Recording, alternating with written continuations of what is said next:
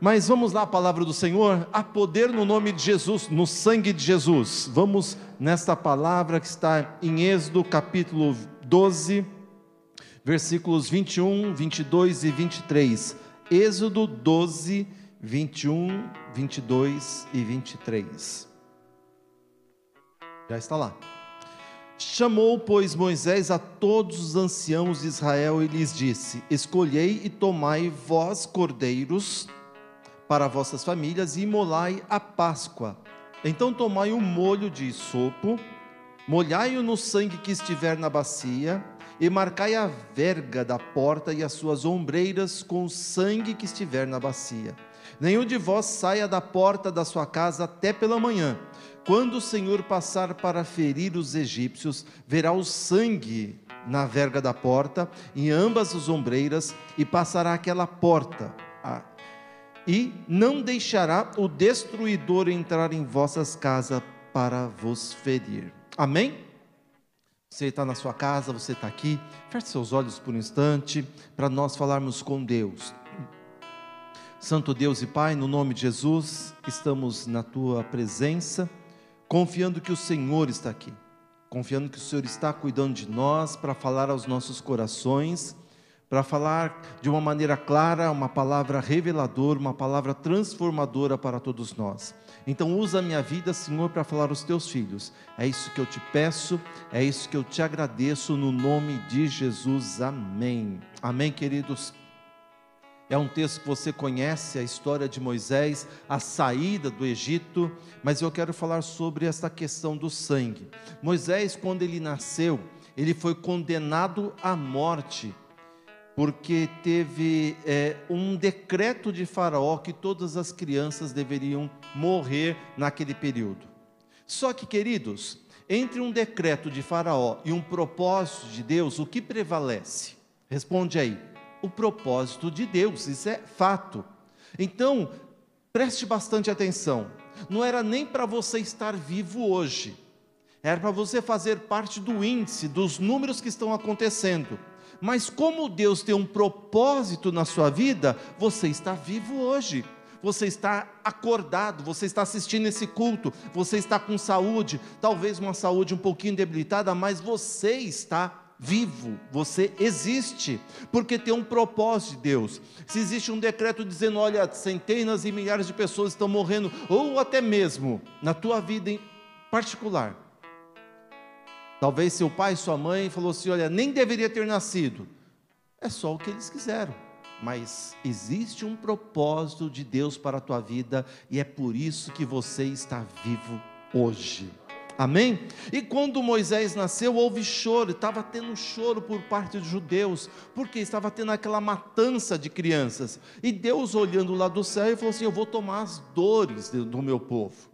Porque Deus nunca vai nos deixar na mão, Ele vai olhar para nós. Se houver um choro em nós, Deus vai olhar e falar assim: Eu vou mudar essa história, porque o meu filho não pode sofrer. Eu costumo dizer que Deus não é só Deus, Ele é mais do que Deus, Ele é um pai que cuida dos seus filhos. Então Deus lança as dez pragas no Egito. Para quem assistiu o, a escola, aliás, a escola não, o, o estudo, né? O espaço Self Kids, né? No nosso canal do YouTube, vocês vão ver que até as crianças, as mais pequeninas, sabem sobre as dez pragas. Se eu vou perguntar aqui, por exemplo, para a Biana, que está tirando minha foto, qual foi a primeira praga, Biana? Foi transformar a água em sangue. Vamos perguntar para uma outra professora né, que atua com, a, com as crianças aqui. Qual foi a segunda praga, Thaís Lopes? As rãs, muito bem. Deixa eu ver se tem mais. Eu estou sem óculos, eu não estou enxergando aqui. Terceira é o piolho, vamos lá. Terceira, na sua casa aí. Peraí, pessoal, responde. Eu vou fazer interativo com vocês.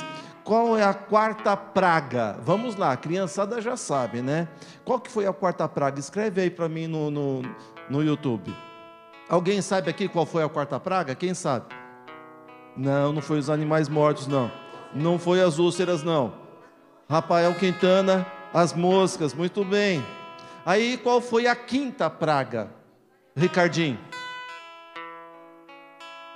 animais mortos, né? A pestes nos animais. A sexta, a sexta praga, qual que foi? Úlcera. Nem deixa eu responder. Deixa eu ver que o pessoal respondeu aqui. Só a Giovana Lopes que respondeu que era mosca. Parabéns, Gi. Respondeu? Que não chegou aqui para mim ainda. A sétima praga, qual que foi? Chuva de pedras, né? A oitava praga, qual que foi? Gafanhotos, muito bem. A nona praga, qual que foi? As trevas, né? A escuridão. É como se apagasse tudo, né? Apaga tudo aí, por exemplo, Brenda. Como é que ficaria tudo isso daqui, olha? Pronto, apagou tudo. Vocês não estão me vendo, deixa eu só tampar aqui. Pode voltar, né? Essa é a ideia, né? Muito rápido, não dá tempo? Não, é que eu estou pregando, não é aula aqui não. Então a gente está aqui. Eu vou falar rápido mesmo, é porque o que acontece? É, o pessoal está respondendo, aliás, quem está falando rápido é a Thaís.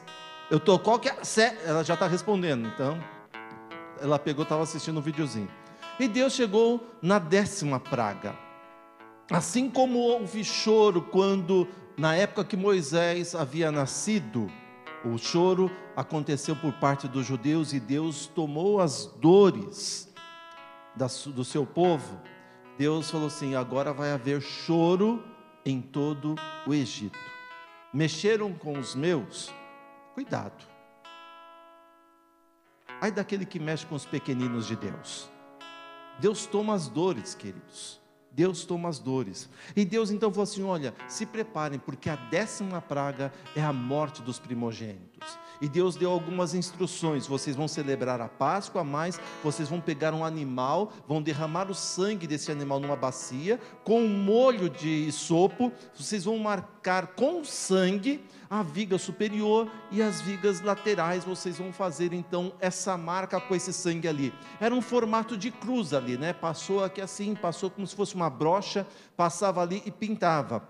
E quando este anjo destruidor, esse anjo da morte, passasse, ele não entraria naquela casa porque ele veria ali o sangue do cordeiro. E o sangue do cordeiro ali no, no, Êxodo, ele simbolizava, já era um prenúncio do sangue de Jesus Cristo que seria derramado na cruz do Calvário por nós. Sabe por que, que o anjo não entrou ali? Isso porque era só um símbolo, porque há poder no sangue de Jesus. Imagina se naquele símbolo que estava é, tipificando o sangue de Jesus que ia ser derramado centenas de anos depois.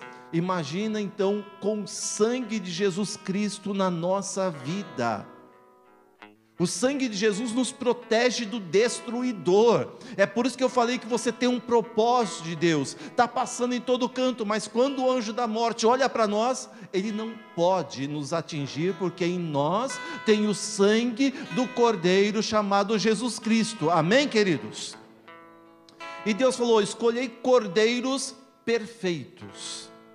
Vocês vão imolá-los, arrancar o sangue dele, vão derramar o sangue numa bacia não adiantava apenas colocar o sangue na bacia, porque colocar o sangue na bacia, o destruidor ia entrar na casa. Não adianta, chegava lá, olha, o destruidor entrava na a baciazinha cheia de sangue, o destruidor não ia ver nada na porta, ele entrava e ia fazer aquele negócio de tirar a vida da, das crianças, do primogênito.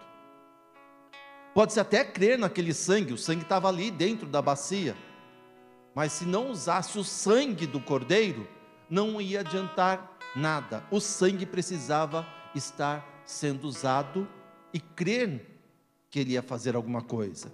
O sangue tinha que estar visível. E as pessoas que passavam, quando viam aquele sangue nos umbrais das portas, não iam entender nada, mas quando aquele sangue estava nos umbrais da porta e o destruidor passava e via o sangue, ele sabia: aqui eu tenho que passar direto, não posso parar, não posso entrar nesta casa. Onde o sangue está, o destruidor não pode chegar. Tem o sangue de Jesus na tua casa? Tem que ter, queridos. Onde há o sangue de Jesus, o maligno passa sobre nós e não nos atinge. Nós precisamos ter o sangue de Jesus em todas as áreas da nossa vida. Nós podemos usar o sangue na nossa vida física, na nossa vida mental e na nossa vida espiritual. O sangue de Jesus tem esse poder. É comum do ser humano ter aqueles altos e baixos da vida. Tem dia que a gente está numa fé total, está lá em cima, mas quando nós estamos lá em cima, nós nos tornamos distraídos, nós esquecemos que há uma guerra espiritual, porque a gente está tudo bem, está tudo legal, e a gente acaba pecando por conta disso. Mas tem dias na nossa vida que nós estamos lá embaixo, e nos sentimos, quando estamos lá embaixo, atacados, ou até mesmo acabados, destruídos, fracos. Mas quando nós estamos lá embaixo, é o momento que Deus vem para nos aperfeiçoar. E quando nós estamos tanto lá em cima, naquela nossa vida que está tudo bem, bem com Deus, tudo dando certo, e também quando nós estamos lá embaixo, tudo dando errado, tudo parece que é um estreito da nossa vida, nós temos que lembrar nesses dois opostos que o sangue do Cordeiro tem que se fazer real na nossa vida para nós não cairmos da fé. Tudo pode acontecer, mas nós não podemos perder a fé no Senhor. Isaías capítulo 53, no versículo 5, diz que, mas ele, no caso Jesus, se você pegar aí as Bíblias é, a Bíblia hebraica, vai falar que é a nação de Israel, mas o texto sagrado está falando sobre Jesus, era uma profecia sobre Jesus, mas ele foi ferido, ele foi ferido pelas nossas transgressões e moído pelas nossas iniquidades. O castigo que nos traz a paz estava sobre ele, e pelas suas pisaduras nós fomos sarados pelo sangue de Jesus. Isaías já estava vendo, olha, o sangue dele vai nos curar, o sangue que ele vai derramar. Quando ele for ferido, ele vai ser ferido pelas nossas transgressões, moído. Sabe, eu, eu sempre lembro dessas pisaduras, né? O pessoal fala, alguém disse certa vez num livro que essas pisaduras é quando você pega o chicote, você está em cima de um animal, você começa a chicoteá-lo ou bater no, com um chicote no animal e começa a sair partículas do couro. Isso daí eles falam que é pisaduras. E Jesus passou isso quando ele foi chicoteado. Saiu ali partes da sua carne, ele foi moído, triturado pelas nossas iniquidades. E por essas pisaduras nós somos sarados. O sangue de Jesus é para o nosso corpo, é para a nossa alma, é para o nosso espírito. Paulo disse que o nosso corpo, alma e espírito estivessem sem mácula, esperando a vinda do Senhor. E fiel é aquele que nos chamou, e assim ele fará. Não é simplesmente para a nossa vida espiritual, não. É para essa nossa tricotomia, corpo, alma, espírito, as nossas três essências. Uma vez que nós temos o sangue de Jesus na nossa vida, o destruidor não pode entrar. Ele não virá sobre o meu corpo, ele não virá sobre a minha alma, sobre o meu espírito, a minha fé não vai se abalar. Eu preciso tomar posse disso na minha vida. Hoje a pastora estava comentando quantos casos de pessoas assim abaladas na sua alma, na sua mente Queridos, é tempo de nós nos apropriarmos daquilo que aconteceu na cruz. O sangue dele foi derramado e não foi derramado em vão. Ele disse para nós: Este é o meu sangue que é derramado por vós. Foi o sangue dele ter o sangue de Jesus, o destruidor que quer nos destruir, acabar conosco, ele não vai entrar no nosso ministério, ele não vai entrar na nossa família, ele não vai entrar nas nossas finanças, no nosso trabalho, na nossa empresa, ele não vai entrar na nossa mente nas nossas emoções, nos nossos sentimentos. Por quê? Porque quando eu faço, me faço valer da autoridade, do poder que há no, no sangue de Jesus, o destruidor vai passar direto. Ele tem que passar direto, tem que passar direto. O sangue de Jesus foi derramado por essas coisas também.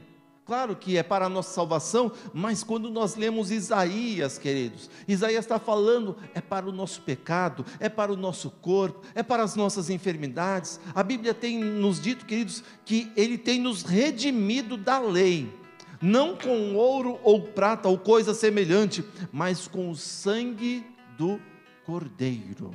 Quem é o Cordeiro? É Jesus. Hebreus capítulo 12, no versículo 24, diz: A Jesus, o mediador de uma nova aliança, e ao sangue da aspersão que fala melhor do que o sangue de Abel. Apocalipse capítulo 12, versículo 11, diz que eles venceram pelo sangue do Cordeiro, ou seja, venceram pelo sangue de Jesus.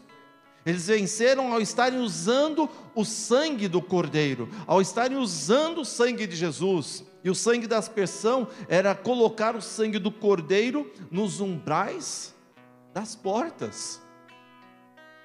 É colocar ali e falar assim: aqui não, diabo, aqui você não entra, aqui não, destruidor, aqui tem o sangue do Cordeiro na minha casa tudo que está acontecendo, um levante na minha vida, um ataque espiritual, aqui não, aqui tem o sangue do Cordeiro. E aliás, esse sangue não é um sangue qualquer, não, foi um alto preço para derramar esse sangue, porque o sangue fala. As Escrituras ensinam claramente isto: que Jesus é o mediador da nova aliança e que o sangue de Jesus está falando. Levítico diz que a vida está no sangue.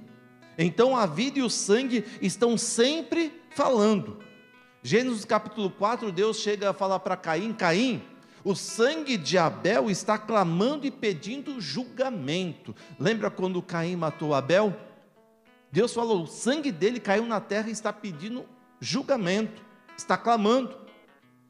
E desde que Abel morreu até os dias de hoje, o sangue de pessoas estão clamando, pedindo algo, mas quando o sangue de Jesus foi derramado, aquele sangue de Jesus começou a falar por você diante de Deus.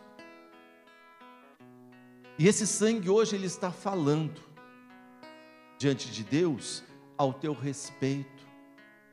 Está falando à tua mente, está falando sobre as tuas emoções, está falando sobre o teu corpo, sobre o teu propósito, está falando sobre as suas finanças, sobre o teu futuro, sobre a tua família, teus filhos, teus parentes, teus ministérios. Esse sangue fala hoje, esse sangue clama hoje, porque ele não quer atingir somente uma área, ele quer levando tudo diante de Deus, por quê? Porque foi derramado no meu lugar e no teu lugar. Era para ser o meu sangue, o sangue da morte, mas o que acontece? Ele tomou o nosso lugar e o sangue dele foi derramado em nosso lugar. Para ser um vencedor, queridos, nesses dias, coloque no seu coração: o sangue de Jesus está falando por mim diante de Deus. Eu pertenço a Deus por causa do sangue de Jesus, e Jesus disse: Este é o meu sangue que é derramado por vós e quando eu tenho o sangue de Jesus falando por mim, eu tenho certeza de que Deus está olhando do céu. Claro que eu vou te atender, porque é o sangue do meu filho que está clamando no teu lugar. Era para eu e você sermos destruídos, mas quando Deus olha para nós com aquela sentença final, Ele não enxerga mais o Marcelo, sabe o que ele enxerga? O sangue de Jesus Cristo na minha vida está dizendo: perdoado, acesso à sala do trono. É isto. E quando as lutas vêm, a minha mãe sempre fala, ah, a gente vem de uma igrejinha antiga, né? Pastor Ademar, cadê o Ademar? Né? Pastor Ademar lembra disso, qualquer coisinha, o sangue de Jesus tem poder. E a gente se perdeu no, na, no meio da história, nessa nossa, nessa nossa jornada de vida cristã. Agora a gente usa tanto jargão, tá amarrado, tá não sei o quê, tá. Queridos, a gente deixou Jesus de lado, o sangue dele de lado. O sangue de Jesus tem poder. Eu lembro que a minha mãe, a gente passava numa encruzilhada lá, via aquele, os despachos lá, o sangue de Jesus tem poder. Mãe, que é isso? Para não pegar nada na gente. Não é isso? É, é confiar. Pegou? Nunca pegou. A gente tem que confiar nisto. Você está passando num lugar aí, olha, o sangue de Jesus tem poder e não vai te atingir. Né? Eu lembro de um pastor que ele estava pregando numa igreja que eu fui uns anos atrás, e ele abriu uma igrejinha numa cidade lá no Paraná. E o que acontece? Estava lá a porta de enrolar, e ele chegou às seis horas da manhã para fazer sua oração matinal. E quando ele chegou lá, olha só que interessante.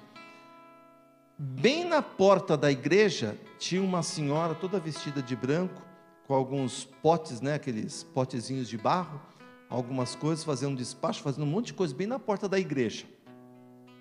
Aí ele parou atrás dela assim, quando ela virou, ela tomou um susto, ele pegou o RG. Não, pega o meu RG também. Pode falar o número do RG também para quem for. Né? Ela olhou assim, saiu correndo, nunca mais ela apareceu lá. Mas, queridos, por quê? Porque quando nós temos a certeza de que o sangue de Jesus está em nossa vida, nós temos a certeza de que nada, nenhum mal vai nos atingir, porque maior é o que está conosco do que aquele que está no mundo. Amém? Então eu quero orar por você. Eu quero orar pela tua vida, a tua vida que está naquele alto e baixo, nesse balançar, e você tem perdido a fé. Eu não quero que você perca a fé. Eu quero que você aumente a sua fé e que você tenha certeza: nada pode me abalar, porque em mim tem o sangue do Cordeiro. Amém? Vamos ficar de pé, você que está aqui, você que está na sua casa. Vamos orar, vamos clamar ao Senhor. Pai Santo, no nome de Jesus. Que esse sangue do teu filho amado Jesus, que foi derramado na cruz e que clama por nós, possa chegar diante do Senhor clamando por nós. Muitos estão fracos, fraquejando, Senhor, na fé, se perdendo neste caminho mas eu quero te pedir nesta noite, meu Deus, que o sangue de Jesus Cristo possa falar por eles, possa fortalecê-los, que eles possam ter a certeza de que há uma proteção, uma couraça na vida deles, na couraça, uma couraça na vida física, emocional, espiritual, que protege essa couraça é o sangue do teu filho derramado na cruz do Calvário. Senhor, então que esse sangue possa cobrir os teus filhos, que esse sangue possa guardar os teus filhos. Se há alguma sentença, algum cochichar maligno sobre morte, sobre, Senhor, um terrível, uma terrível notícia, que esse sangue possa fazer a transformação, que esse sangue possa fazer a mudança na história. É por isso, meu Deus, que nós sempre lembramos todos os meses, ao celebrar a ceia, o poder que há no sangue de Jesus, quando nós ingerimos, é para lembrarmos, Senhor, que o teu filho derramou o sangue por nós. E esse sangue para nós é cura, é libertação, é proteção, é perdão dos pecados, é acesso à tua sala, é vida eterna, é tanta coisa, Senhor. Então que isso jamais saia do coração do teu filho e da tua filha que está aqui neste lugar, que está me assistindo pelas redes sociais. Ó Pai, no nome de Jesus que eu te peço, no nome de Jesus eu te agradeço para sempre. Amém. Amém, queridos? Você crê em Jesus? Crê no poder que há no sangue de Jesus? Amém. Eu também creio, é por isso que eu estou aqui todos os dias. Aliás, quantos meses já fazem? Cinco meses que está nesse. Cinco meses, né? E é assim, hein? Indo trabalhar todos os dias. E essa co... não estou falando que pode acontecer, pode, porque tem muitos irmãos crentes que estão sofrendo. Mas, queridos, se não, Deus não guardar a cidade, em vão vigia a sentinela. Mas nós temos que vigiar e orar tá? Então a gente vigia, toma todos os cuidados, né? Inclusive minha máscarazinha está aqui, né? Não ando sem ela, a gente tem que estar tá com a máscara, tem que estar tá com cuidado. E quando a gente voltar, cuidado redobrado, tá bom, queridos? A gente vai estar tá fazendo aí por esses dias, né? Estou aqui com a minha pastora auxiliar, que a gente está elaborando as coisas e Deus vai ter muitas bênçãos para nós. Você crê nisto? Eu também creio. Amém, queridos? Que Deus te abençoe. Que Deus abençoe a sua vida de uma forma sobrenatural. Que você tenha a melhor semana da tua vida. E por falar em melhor semana, né? Deixa eu vir aqui. O Jonathan que está nessa câmera mandou uma mensagem para mim que em meio a tudo isso ele mandou um testemunho esses dias que chamaram ele de volta para trabalhar. É isso mesmo, né? E inclusive comprou um carro novo né? Tá com um carrão novo, um carro bênção. A gente já vai pegar esse carro aí, vamos na volta até Sorocaba lá, vamos pegar a estrada lá 200 por hora. Querido, Deus te abençoe. Amém que Deus possa te fazer prosperar ainda mais em retribuição ao teu amor pelo reino dos céus. Amém? Que Deus te abençoe. Que a graça do Senhor Jesus, o amor de Deus, a comunhão do Espírito Santo seja conosco hoje, amanhã e para sempre. Deus te abençoe. Dá um abraço na pessoa que está na tua casa e você aqui só dá um tchauzinho assim. Deus abençoe para cada um. Em nome de Jesus. Vamos com Deus e até quarta-feira no nome de Jesus.